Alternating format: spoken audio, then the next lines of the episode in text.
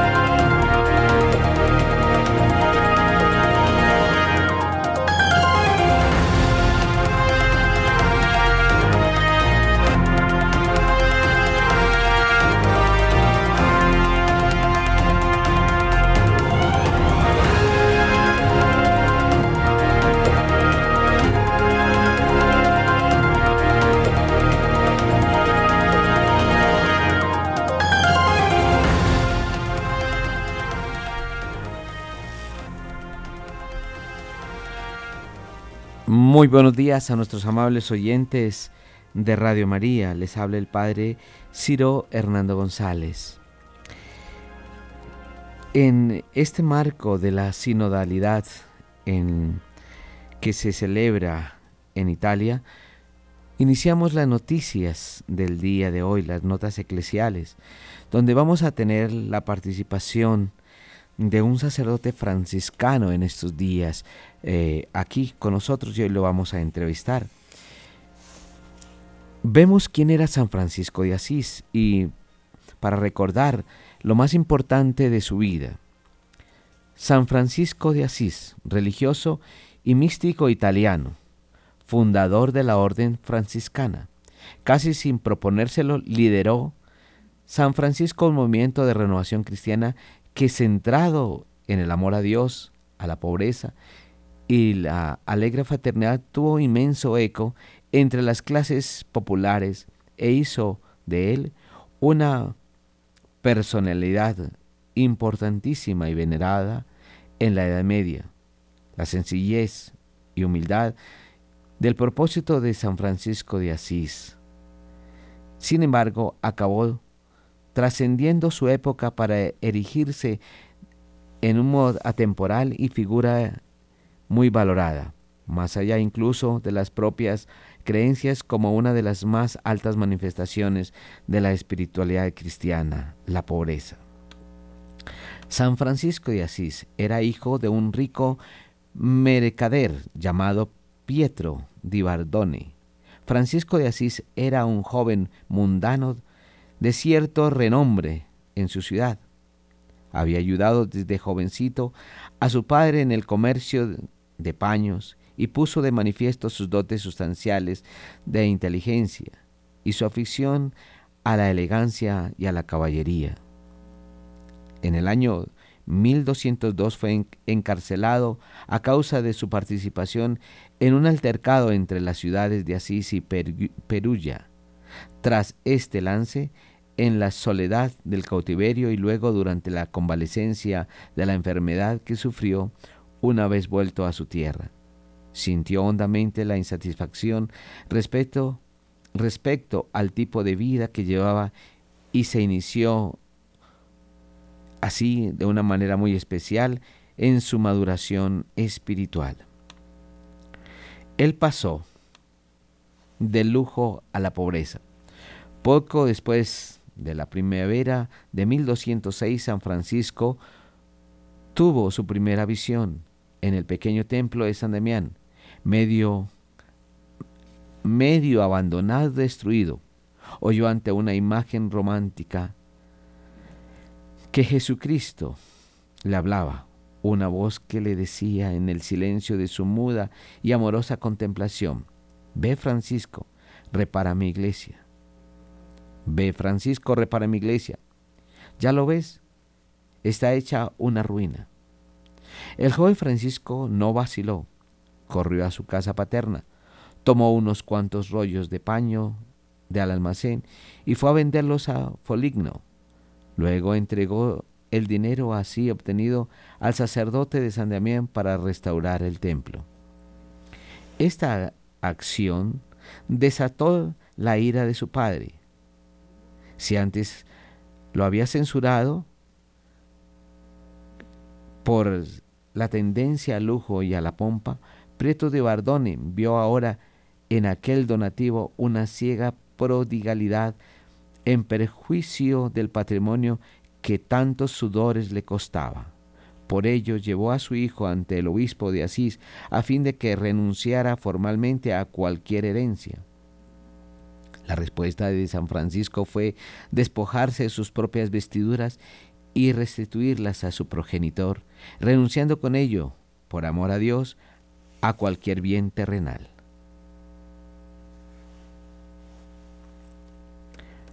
A los 25 años, sin más bienes que su pobreza, abandonó su ciudad natal y se dirigió a Gubbio, donde trabajaba abnegadamente en el hospital de leprosos. Luego regresó a Asís y se dedicó a restaurar con sus propias obras, pidiendo materiales y ayuda a los transeúntes, las iglesias de San Demián, San Prieto en Merulio y Santa María de los Ángeles en la Porciúncula. Pese a esta actividad, aquellos años fueron de soledad y oración. Solo aparecía ante el mundo para mendigar con los pobres y compartir la mesa. A los 24, el 24 de febrero de 1209, en la pequeña iglesia de la Porciúncula y mientras escuchaba la lectura del Evangelio, Francisco escuchó una llamada que le indicaba que saliera al mundo a hacer el bien. El ermita se convirtió en apóstol y descalzo y sin más atavío que una túnica ceñida con una cuerda, pronto atrajo a su alrededor a toda una corona de almas activas y devotas. Las primeras, en abril del 2009, fueron Bernardo de Quintavalle y Pedro Catani, a los que se sumó, tocando su corazón por la gracia, el sacerdote silvestre, poco después llegó Egidio. San Francisco de Asís predicaba la pobreza como un valor y proponía un modo de vida sencillo basado en los ideales del Evangelio. Hay que recordar que en aquella época otros grupos que propugnaban una vuelta al cristianismo primitivo habían sido declarados heréticos, razón por la que Francisco quiso contar con la autorización pontificia. Hacia el año 2010, tras recibir a Francisco y a un grupo de 11 compañeros suyos, el Papa Inocencio III aprobó oralmente su modelo de vida religiosa, le concedió permiso para predicar y lo ordenó diácono. Con el tiempo, el número de sus adeptos fue aumentando y Francisco comenzó a formar una orden religiosa llamada actualmente franciscana o de los franciscanos, en la que pronto se integraría San Antonio de Padua. Además, con la colaboración de Santa Clara, fundó la rama femenina, de la orden, las Damas Pobres, más conocidas como las Clarisas. Años después, en 1221 crearía la Orden Tercera con el fin de acoger a quienes no podían abandonar sus obligaciones familiares. Hacia el año 1215, la congregación franciscana se había ya extendido por Italia, Francia y España.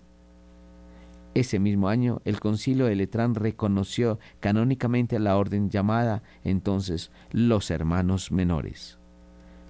Por esos años, Trató San Francisco de llevar la evangelización más allá de las tierras cristianas, pero diversas circunstancias frustraron sus viajes a Siria y a Marruecos.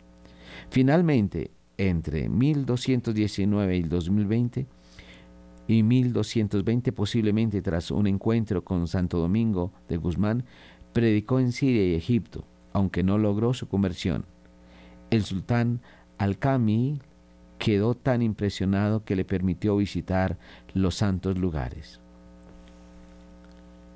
A su regreso, a petición del Papa Honorio III, cumplió por escrito la regla franciscana de la que redactó dos versiones, una en 1221 y otra más esquemática en 1223, aprobada ese mismo año por el Papa, y entregó la dirección de la comunidad a Pedro Catani.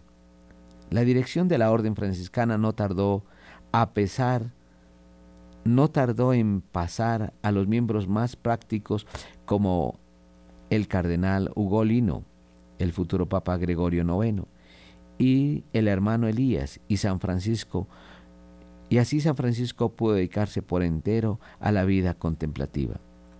Durante ese retiro, San Francisco de Asís recibió los estigmas, las heridas de Cristo en su propio cuerpo, según testimonio del mismo santo. Ello ocurrió en septiembre de 1224, tras un largo periodo de ayuno y oración en un peñasco junto a los ríos Tíber y Arno. Aquejado de ceguera y fuertes padecimientos, pasó sus últimos años en Asís, rodeado del fervor de sus seguidores. Sus sufrimientos no afectaron su profundo amor a Dios y a la creación. Precisamente entonces, hacia el año 1225, compuso el maravilloso poema Cántico de las Criaturas o Cántico del Hermano Sol, que influyó en buena parte de la poesía ascética y mística española posterior. Fray Luis de León, Santa Teresa de Jesús y San Juan de la Cruz. San Francisco de Asís falleció el 3 de octubre de 1226. En 1228, apenas dos años después, fue canonizado por el Papa Gregorio IX, que colocó la primera piedra de la iglesia de Asís dedicada al santo. La festividad de San Francisco de Asís se celebra el 4 de octubre. Las obras que San Francisco de Asís eh, realizó, privadas de datos cronológicos, las obras de San Francisco de Asís documentan no la vida del santo, sino el espíritu y el ideal franciscanos. Gran parte de estos escritos se ha perdido entre ellos muchas epístolas y la primera de las reglas de la orden franciscana, compuesta en, en 1209 o 1210, que recibió la aprobación oral de Inocencio III. Si que se conserva la llamada regla primera, en realidad segunda, compuesta en 1221, con la colaboración por lo que hace referencia a los textos bíblicos de Fray Cesario de, de Espira. Esta regla llamada no sellada, porque no fue aprobada con el sello papal, consta de 23 capítulos, de los cuales el último es una plegaria de acción de gracias y súplica al Señor, y reúne las normas, amonestaciones y exhortaciones de San Francisco que dirigía a sus cofrades las más veces en ocasión de los capítulos de la orden. La regla segunda, en realidad tercera y llamada sellada, puesto que recibió la aprobación pontificia el 29 de noviembre de 1223, consta de solo dos, 12 capítulos y no es más que una repetición más concisa y ordenada de la, de la precedente respecto a la cual no presenta, como algunos investigadores han querido afirmar, novedades sustanciales. Es la que continúa en vigor en la orden franciscana. En el testamento escrito en víspera de su muerte e impuesto como parte integrante de la regla, San Francisco lega a sus compañeros de orden como el mayor tesoro espiritual a Madonna Pobreza, en la primera edición completa, las obras de San Francisco de Asís fueron 17 las epístolas reputadas autenticadas, pero su número vio muy disminuido en la edición críticas posteriores. La exhortación a la penitencia y a la virtud, la importancia de la pobreza y el amor a Dios y los preceptos de la orden son algunos de los temas recurrentes de su epistolario se conservan asimismo unas pocas poesías religiosas en latín.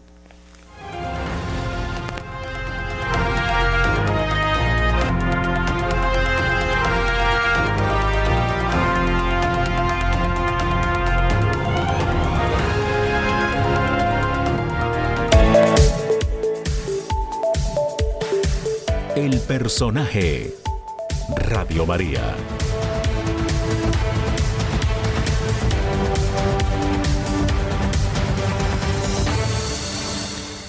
Y como hablábamos en la edición de esta mañana, en este momento, sobre San Francisco de Asís, tenemos a un invitado muy especial, el fray John Alex Bautista, franciscano, a quien saludamos en este momento en estas notas eclesiales. Muy buenos días. Buenos días, hermanos. Paz y bien, ¿cómo han estado? Muy bien, hermano John Alex. Tenemos tantas cosas para hablar con los hermanos franciscanos en este día y qué hermosa de verdad entrevista se puede organizar. Ay, estoy aquí en la pantalla, gracias. Estamos aquí en la pantalla mirando a, este hermano.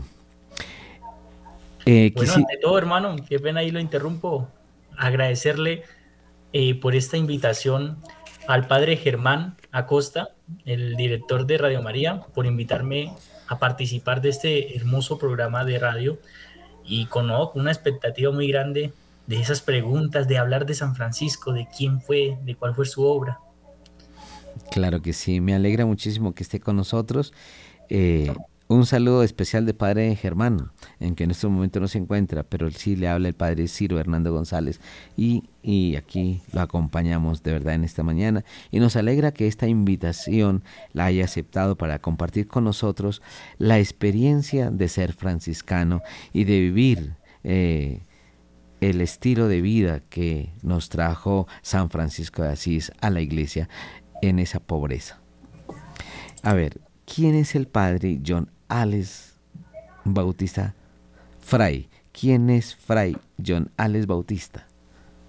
Bueno, actualmente pues soy fraile en formación. Me encuentro en San Bernardino de Siena, eh, cursando pues prácticamente mi segundo año en San Bernardino de Siena y mi cuarto año en la orden. Este es mi segundo año de profesión, profesión temporal. Eh, soy fraile de votos temporales. Actualmente estoy estudiando filosofía. ¡Ay, qué bueno! Dentro de lo que han escogido para este año en la fiesta de San Francisco de Asís, eh, dice a él en estas fiestas de San Francisco como mensajero de la paz en el marco del conflicto armado en Colombia. Aquí es un buen tema que ustedes han escogido este año. ¿Por qué eh, este impactante esta este mensaje para nuestros hermanos colombianos, para este país tan bonito y tan hermoso en este conflicto armado. ¿Me podría repetir la pregunta que no escuché muy bien, hermano? Bueno, mire, el tema que ustedes, los franciscanos, han escogido en, este, en estas fiestas de San Francisco de Asís, en, para esta fiesta del 4 de octubre, que es la fiesta patronal, tienen como un tema muy central que es Francisco de Asís, mensajero de la paz en el marco del conflicto armado en Colombia, titulado en las diversas actividades que se tienen en, en el templo de los franciscanos. La paz esté contigo, todo sobre la paz. Por eso pregunto, ¿qué importancia es, qué importancia tienen este, este deseo de paz y cómo nos pueden ayudar a Colombia en este conflicto que tenemos nosotros tan, tan difícil que estamos atravesando? Es que, bueno, ahí hay que hacer un contexto muy grande y es, o sea, el conflicto armado en Colombia es un conflicto que es de muchos años y es algo que pareciera que fuera cíclico, es algo que se repite y se repite y se repite. Muchos expertos apuntan que ese conflicto armado se repite por la incapacidad que tenemos de recordar los hechos que nos conducen a la violencia. Ahora bien, San Francisco de Asís viene a, dar con su vida, con su ejemplo, un aporte de la paz, es decir, cómo podemos vivir una paz en un país donde la violencia es el pan de cada día, donde yo salgo y salgo con un temor a que me roben, o sea, ¿cómo puedo concientizar y cómo nos concientiza San Francisco de esa paz? Es decir, ¿cómo? Pues Francisco nos dice que todos somos hermanos, que debemos vivir como hermanos, que debemos vivir como si el otro fuera parte de mí, O sea, si nosotros tuviéramos esa conciencia de esa paz que nos invita San Francisco, a, esa paz que, que, nos, que nos ve como a todos como unos hermanos, entonces yo no tendría miedo de salir a la calle y, pensar que me van a robar porque yo tengo esa conciencia del, que, del que, que el que está a mi lado es mi hermano. Es decir, si yo tengo esa conciencia de, hermandad, yo no voy a robar al otro, yo no voy a hacerle daño al otro pero es que eso es algo muy complejo. O es decir, intentar eh, ver al otro como un hermano es algo demasiado complejo. Bueno, ¿por qué se cree que eh, nosotros no podemos ver a nuestros hermanos como hermanos? ¿Por qué? ¿Por qué no podemos ver a los demás como nuestros hermanos? ¿Qué hay en el fondo del corazón del hombre para no ver esta, esta situación cuando San Francisco Asís veía, todo lo veía como parte y como creación de Dios desde la, desde la propia vida? Eh, el hermano sol, la hermana tierra, la hermana luna, la hermana agua, todo lo veía en esa hermandad porque son criaturas de Dios, porque son la creación de Dios. ¿Por qué nosotros, ya mirando como, como adultos, como personas, ¿Por qué no, no, no alcanzamos a comprender que en el hermano, que en la otra persona también está Dios y que tenemos que verlo como hermano? ¿Y por qué no encontramos, de acuerdo a eso, la, poder obrar la paz y vivir como hermanos, transmitiendo un deseo de paz y de amor con nuestros hermanos? Por ejemplo, bueno, la incapacidad que muchas veces nosotros tenemos ver al otro como hermano es algo que pues nace de cada uno, es decir, o sea, si yo tengo una conciencia recta de, de, amar al otro, que es entre otras cosas el mandamiento, mando de la ley de Dios, yo podré ver al otro como un hermano. Y es que, a ver, nosotros nos vamos al, al, concepto de hermano. ¿Quién es hermano para nosotros? ¿Quién es un hermano para nosotros? Aquel que creció con nosotros, aquel que ha compartido mi pan, que ha compartido mi casa, que ha compartido mi morada, que es sangre de mi sangre. Es decir, vemos la magnitud del concepto de hermano y lo vemos como alguien muy cercano a nosotros, alguien que comparte la misma vitalidad. que es la sangre? La vitalidad del cuerpo. Es el que comparte la vitalidad conmigo. Ahora bien, si nos metemos en el contexto, en el, en el concepto de hermano a nivel espiritual, esto escala a otro nivel completamente distinto, un nivel magno, completamente grande. ¿Por qué? Porque el hermano espiritual, o sea, la espiritualidad trasciende eso biológico. Es decir, si, si para mí mi hermano de carne es alguien muy grande, ahora imaginémonos cómo es un hermano a nivel espiritual. Un hermano que tiene un vínculo más grande, un vínculo que no se rompe porque la carne y lo biológico pasa, se desvanece, muere pero el vínculo espiritual trasciende a un plano totalmente distinto y es un vínculo que traspasa todas barreras. En este caso, de ver, si yo tengo esa capacidad de ver al otro como mi hermano espiritual, puedo tener una relación completamente distinta con lo que me rodea. Es decir, ese contexto de violencia, ese contexto de guerra, ese contexto de, de, de, conflicto armado que se ha venido presentando en Colombia, quizás yo planteo esto, ¿no? Quizás esto tuviera una visión distinta, o sea, este conflicto armado en Colombia tuviera una visión distinta si tan siquiera pudiera ver al otro como mi hermano, aquel con el que comparto mi día a día. En este caso, como ciudadanos colombianos tenemos un vínculo que nos une, el haber nacido en Colombia. Si nosotros tuviéramos esa concientización de que el otro es mi hermano, camina a mi lado, yo no le haría daño. Hay una cosa importante en lo que usted está diciendo. Me parece que es el poder ver a la otra persona en sí mismo. Primero, verlo desde la parte física del hermano eh, de acuerdo a nuestra sangre, hijos del mismo padre, hijos de la misma madre. Y me parece importantísimo ver esta, esta primera eh, visión. La segunda es verlo de una manera espiritual eh, y ver a todos los hermanos trascendiendo esa primera, esa primera parte que es lo físico. Pero yo encuentro aquí entonces algo muy importante. ¿Por qué no vemos a los demás como hermanos? ¿Por qué no hay un, un acuerdo de paz? ¿Por qué no hay paz entre nosotros? Yo veo lo siguiente, porque nos hemos encargado de pronto, lo veo así, de ver lo que tienen los otros y no la persona como persona. De, de, amar los bienes más bien que tienen los demás y no de amar a la persona que trabaja, que se esfuerza y que es mi hermano, tanto a nivel físico como a nivel espiritual. Yo veo esto y me parece muy delicado, de verdad, cuando nosotros quedamos es mirar lo que el otro tiene y por eso yo creo que son las luchas por tener lo que el otro tiene, las luchas por alcanzar lo que el otro alcanzó, por obtener lo que el otro eh, con esfuerzo ha conseguido.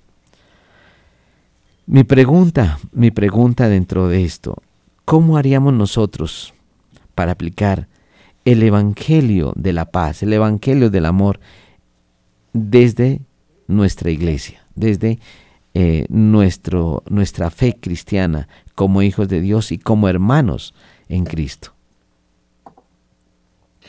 Bueno, mi hermano, yo me remito otra vez a la figura de San Francisco y es cómo puedo hacer yo llegar, la, la manera más eficiente de hacer llegar el Evangelio es por medio del ejemplo de vida, por el medio de, de, mi, de mi ejemplo, es decir, de mi estilo de vida. ¿Qué es lo que refleja mi estilo de vida? ¿Qué es lo que estoy reflejando como ser humano y en este caso particular como franciscano?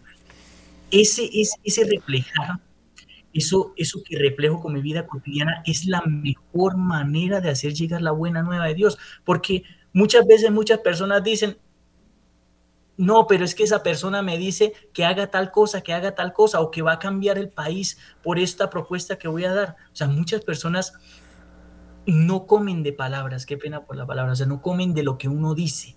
O sea, muchas veces ya no nos creen por lo que nosotros decimos ahí es donde viene a jugar la acción, es decir, ya no voy a, yo no solo voy a decir, voy a hacer tal cosa o, o cree en Cristo porque Cristo es tal cosa, sino que yo voy a hacer esas palabras vida en mi vida y, y por medio de eso voy a hacer una obra misionera más factible, más creíble, porque yo no solo voy a decir, haz esto, sino que voy a vivir lo que estoy diciendo. O sea, si yo soy coherente con lo que digo y con lo que vivo, esa obra, esa, es, esa buena nueva que voy a dar a entender va a ser más fuerte, va a llegar más fuerte a los corazones, porque es vivo lo que digo.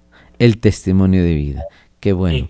Bueno, eh, para terminar nuestra entrevista, ustedes tienen una celebración mañana. Yo quisiera que hiciera esa invitación muy especial, dónde se va a realizar, quiénes están invitados y qué vamos a celebrar mañana en esta fiesta de San Francisco de Asís? Bueno, mi hermano, mañana vamos a celebrar para que para nosotros es una de las fiestas más importantes, que es la, la, conmemoración o el recuerdo de aquel santo fundador. Eh, vamos a, en este caso, respondiendo a su pregunta, eh, vamos a llevarla a cabo esa celebración en el Templo San Francisco del Centro. Todos cordialmente invitados eh, no se necesita previa invitación, solo se necesita un corazón dispuesto para vivir y conmemorar a este santo tan importante que es San Francisco de Asís. Un santo que con su estilo de vida con su testimonio de vida pudo cambiar y pudo tocar contextos muy fuertes en su época, contextos como la iglesia, eh, como problemas en la iglesia, contextos como la riqueza contrastarla con la pobreza que él ofrecía, que no es pobreza de miseria, sino pobreza de abajarse al pobre y ayudarlo. Es decir, es un santo que nos invita todos los días a tener un cambio radical en nuestras vidas. Los invitamos, apreciados hermanos, a conmemorar ese recuerdo y ese testimonio y ese legado de ese, de ese santo tan especial llamado San Francisco de Asís. Todos invitados en el templo San Francisco de, de Asís en el centro. ¿En el centro de Bogotá? Sí, señor. Bueno, ¿nos puede la dirección? De una. Bueno, eh, se nos acaba el tiempo con esta entrevista, nos toca seguir. Entonces todos cordialmente invitados a la iglesia de San Francisco aquí en el centro de la ciudad de Bogotá. Y Colombia está invitada a participar de esta gran fiesta. Será transmitida esta celebración también por Radio María y allí estaremos nosotros. Son las 8.38 de la mañana. En el satélite Radio María, en Colombia, la gracia de una presencia.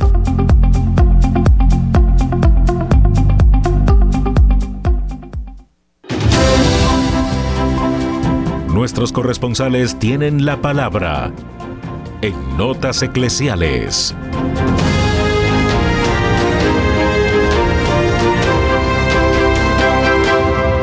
A las 8 de la mañana, 38 minutos, iniciamos esta ronda informativa por el país. Iniciamos en la ciudad de Barranquilla con Julio Giraldo. Buenos días, Julio. Un saludo con mucho amor desde la ciudad de Barranquilla para todos los oyentes de Radio María en Colombia y el exterior. Y esto es lo que hoy hace noticia aquí en Barranquilla y en toda la costa norte colombiana reaparecen los robos de los condensadores o máquinas de aire acondicionado. En esta época de intenso calor, en donde los barranquilleros estamos ya a punto de colapsar, pues los amigos de lo ajeno se están robando las máquinas de estos aires en distintos barrios de la ciudad. Esto había aparecido hace algún tiempo, se había calmado y ahora se vuelve a prender la alarma de que estas personas llegan, desconectan, se llevan la máquina, la venden a un revendedor en donde estos aires son reparados, acondicionados y luego se venden nuevamente a un precio inferior. Las autoridades están tras la pista que los pueda llevar a la captura de estas gentes que están dejando que las personas, después de haber hecho una inversión grande para favorecerse del calor, de buenas a primeras, prendan su aire y este no funcione y es porque les robaron su máquina. En otro ángulo de la noticia, concejales piden se investigue cómo va la venta de las acciones de la AAA, que es la empresa que maneja el acueducto y el alcantarillado en Barranquilla. Esta empresa se dice que va a pasar a las empresas públicas de Medellín, que son las interesadas en comprar casi todas las acciones para tener así ellos dominio también aquí en la costa norte colombiana. Los concejales de Barranquilla están alertas y dicen que no permitirán que esta negociación se haga, que le tengamos que pagar el agua a una empresa que no es nuestra. Vamos a ver cómo termina este litigio, pero al final pues se impone la maquinaria y esta empresa resultará vendida y nosotros pagándole el agua a otra ciudad. Finalmente, se ha denunciado también que mochileros van de casa en casa comprando votos. Ya empezó el mes de octubre, las elecciones son el 31, y los llamados mochileros, que son esas personas que ciertamente llevan una mochila terciada y en la mochila llevan listas y llevan plata para pagarle a cada familia una determinada suma para que todos voten por determinado candidato. Es una práctica corrupta, nefasta, que viene funcionando en Barranquilla hace muchos años y ya están estas personas negociando la conciencia de la gente. Les dan un adelanto, los anotan, fijan todas las condiciones y el día de elecciones los llevan como cuando se lleva una vaquita al matadero para matarla. Así los llevan a ellos en buses, los hacen votar y una vez votaron les dan el resto de la platica. Ojo con todo esto en Colombia, que el Señor y la Virgen María nos favorezcan de todo esto, nos cuiden, nos vigilen, nos orienten para que este país cambie. Desde la ciudad de Barranquilla y para Radio María, Julio Giraldo. Muchas gracias, Julio. Nos trasladamos ahora a la ciudad de Medellín. José Luis Hernández con la información. José Luis, buenos días. Saludos amigos, con los muy buenos días. Aquí llegamos con la noticia desde la ciudad de Medellín. Atención que habrá jornada de empleo para migrantes venezolanos en Medellín. Hay 200 plazas laborales disponibles para esta población. No se requiere experiencia para postularse en ellas. Atención que con Fenalco Antioquia y el proyecto Oportunidades sin Fronteras, en alianza con el Grupo Éxito, harán una feria de empleo exclusivo para migrantes venezolanos, que ofrecerá más de 200 puestos de trabajo, de los cuales no se necesita experiencia. Las vacantes disponibles aplicarán para puestos como auxiliares de cocina, auxiliares de carnicería, auxiliares de panadería y auxiliares de polivalente de temporada. La jornada será en el día de hoy, 3 de octubre, en el segundo piso del éxito de la calle Colombia, ubicado en la carrera 66, eh, número 4901, entre las 8 de la mañana y las 12 meridiano y entre las 2 de la tarde y las 5 en la tarde. Recordamos carrera 56, reiteramos la dirección número 4901 entre las 8 de la mañana y las 12 del mediodía y entre las 2 y las 5 de la tarde. Invitamos pues a todos nuestros hermanos venezolanos a ser parte de esta bonita convocatoria. En otro lado de la información, atención que tras la salida de Daniel Quintero, alistan proyecto para impedir que alcaldes y gobernadores dejen tirados sus cargos para hacer campaña. El caso de Daniel Quintero en Medellín es el más reciente. Rodolfo Fernández, un antecedente del 2019, los congresistas Paola Alguín y Juan Espinel del Centro Democrático tienen en sus planes legislativos presentar un proyecto de ley en el Congreso para que casos como los de Daniel Quintero, que renunció para irse a participar de la campaña electoral este año, no se repitan. El fondo de la iniciativa, que hasta ahora es una idea por materializarse, es que los alcaldes y los gobernadores en ejercicio no puedan renunciar a sus cargos para irse a hacer política, apoyar candidatos y participar en campañas. En este sentido, el proyecto de los congresistas urbanistas es prohibir por la ley estas renuncias por parte de personas electas por voto popular en elecciones para cargos unipersonales. En noticias nuestras, noticias de Radio María, estamos enviando un efusivo saludo a nuestros compañeros Radio María en Bogotá, en otro aniversario más, lleno de bendiciones, de oración, de muchas cosas buenas que vienen en camino, de parte de Dios Padre y de Dios Espíritu Santo, con la venia de la Santísima Virgen María. Les estamos enviando a todos un abrazo fraternal y felicitaciones en este nuevo aniversario. Amigos, ha sido toda la información desde la ciudad de Medellín. Con mucho gusto se despide su corresponsal José Luis Hernández. Un excelente día para todos. Muchas gracias José Luis. Marta Borrero, saludamos a Marta Borrero en la ciudad de Cali. Marta, buenos días. Muy buenos días, querida familia de Radio María. Mientras se atendieron los incendios en el norte de Cali, los invasores se instalaron en el Cerro de las Antenas. Así está el panorama. Es triste ver que en el Cerro de las Antenas, después de que los invasores habían desalojado, volvieron y ya está invadido el lugar de Cambuches nuevamente. La última semana las autoridades han volcado la mirada a los incendios forestales en el norte de Cali, provocados por pirómanos con el objetivo de invadir los cerros que adornan la ciudad. Desde el jueves de la semana pasada se vienen atendiendo las distintas emergencias presentadas en Altomenga, La Huitrera, Los Cristales y mientras los ojos estaban puestos en estas situaciones, el Cerro de las Antenas se ocupó.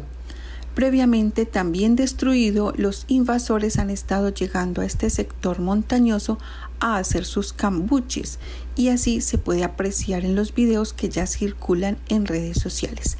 La comunidad ha sido clave para denunciar todo este tipo de hechos, pues son los que a diario tienen que ver cómo incluso han llegado con retroexcavadoras para abrir carreteras en medio de las empinadas montañas. Eh, previamente también destruido, eh, llegan a este lugar a hacer sus cambuches y pues las comunidades que viven alrededor y que están observando esto están denunciando, pero es impresionante la manera en que llegan muchas, muchas personas a empezar a levantar los cambuches. Hay que recordar que este predio ya había sido desalojado el pasado 15 de septiembre pero eh, eh, aunque hubo una trifulca entre los invasores y las autoridades que dejó cuatro policías heridos y siete capturados, de todas maneras, al pasar la trifulca, vuelven nuevamente a armar los cambuches. Luego de más de una hora de confrontaciones en la que funcionarios de la Secretaría de Seguridad y Justicia de la Alcaldía también lanzaron piedras y ladrillos. Los invasores cesaron en su ataque, por lo que se continuó con el procedimiento del desalojo.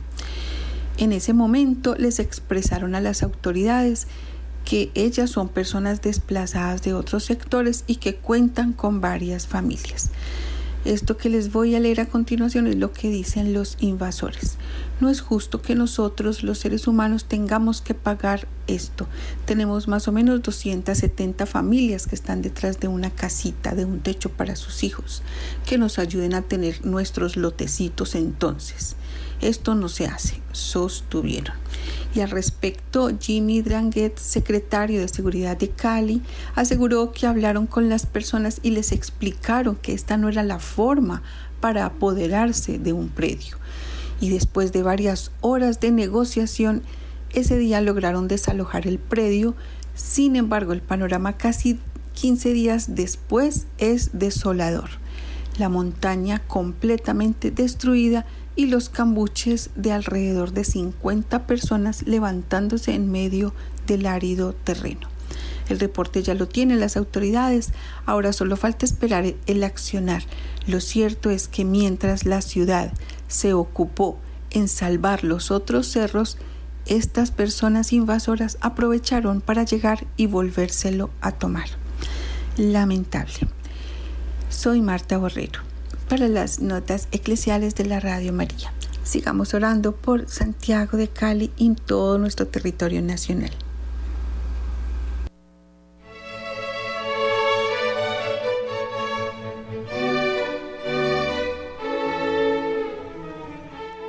Una sola radio, una sola misión. Radio María en el satélite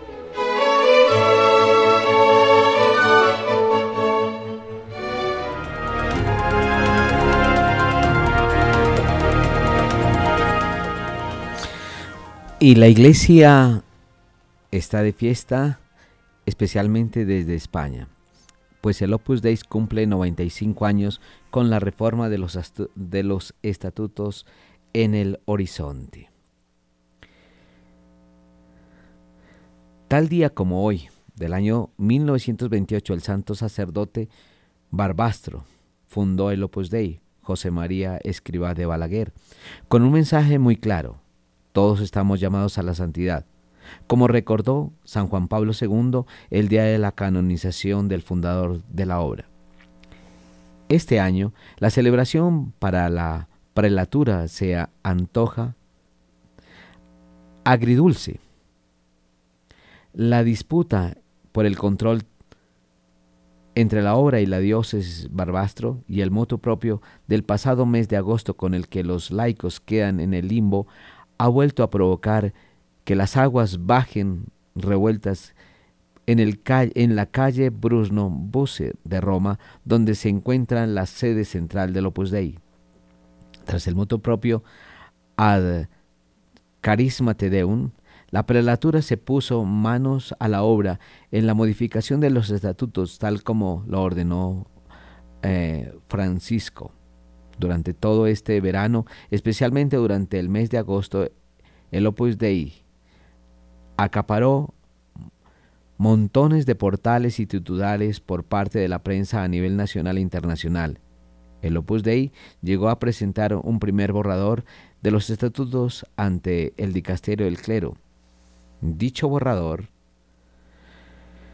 saltó por los aires en agosto a causa del último mutuo propio que afectaba al Opus Dei. Esto ha provocado que los canonistas de la prelatura se hayan visto obligados a rehacer gran parte del trabajo realizado durante el año pasado tras la última puntilla del Papa Francisco. El Papa Francisco convirtió las prelaturas personales en asociaciones clericales publicadas de derecho pontificio con la facultad de incardinar clérigos, de modo que los laicos quedarían fuera de la obra, aunque estos pueden dedicarse a la obra apostólica de la prelatura personal.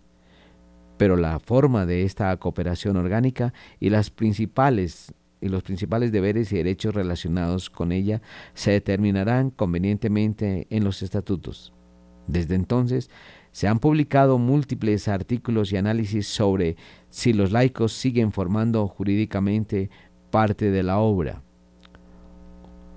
Otro de los conceptos que ha sido objeto de análisis es el concepto de asimilar.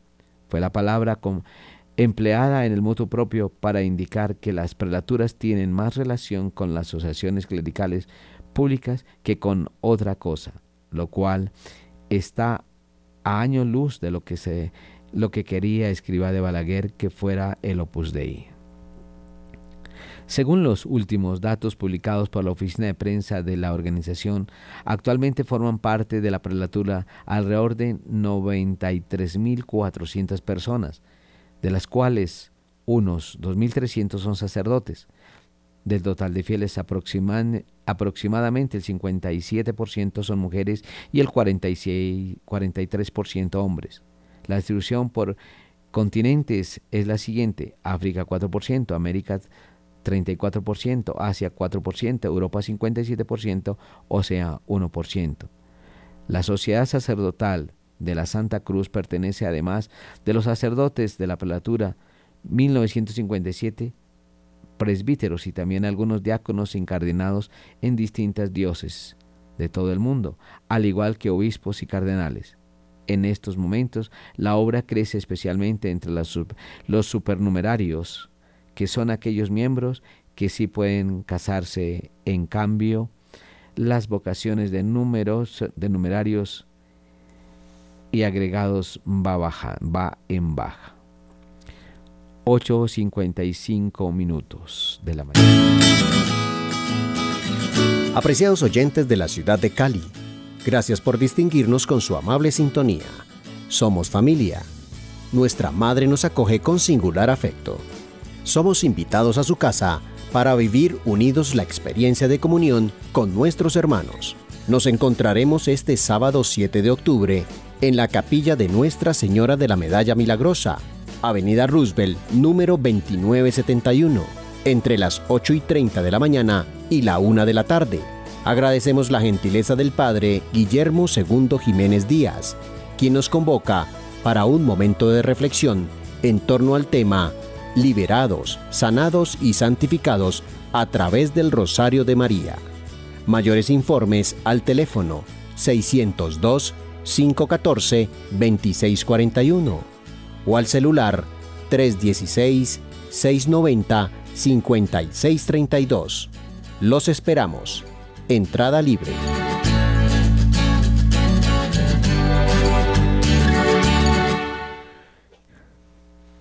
Otra noticia importante que dar a la ciudadanía colombiana. Tres sacerdotes son detenidos en operativo de la dictadura en Nicaragua. En la noche del domingo primero de octubre, la dictadura en Nicaragua ordenó la detención de dos sacerdotes católicos de la diócesis de Estelí y uno de la diócesis de Jinotega, en el norte del país centroamericano. El diario El Confidencial confirmó el domingo que los detenidos en Estelí, cuyo administrador es el obispo encarcelado Monseñor Rolando Álvarez, son el padre Julio Ricardo Norori, de la parroquia San Juan Evangelista de San Juan del Río, Coco, departamento de Medris, y el padre Iván Centeno, de la parroquia Inmaculada Concepción de María de Galapa, de Jalapa, departamento de Nueva Segovia. El tercer, sacerdote arrestado, según apuntan diversas fuentes, es el padre Cristóbal Gadea, párroco de la iglesia Nuestra Señora de la Merced, ubicada en el municipio del Cua, departamento de Jinotega. Se había informado también sobre la detención de un cuarto sacerdote, el padre Eric Ramírez Velázquez, de la parroquia Cristo Rey en Telapeneca, en el departamento de Medris. No obstante, el templo afirmó anoche en su página Facebook que el sacerdote se encontraba en perfectas condiciones. Los motivos detrás de la detención de los presbíteros aún permanecen desconocidas una fuente en declaraciones a la prensa informó que los arrestos no fueron efectuados por la policía, sino por individuos armados que viajaban en camionetas Hilux. La fuente expresó, no tenemos información sobre su paradero, pero creemos que lo trasladaron a Managua.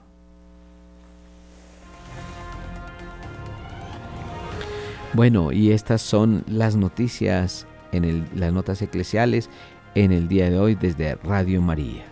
Un feliz día para todos.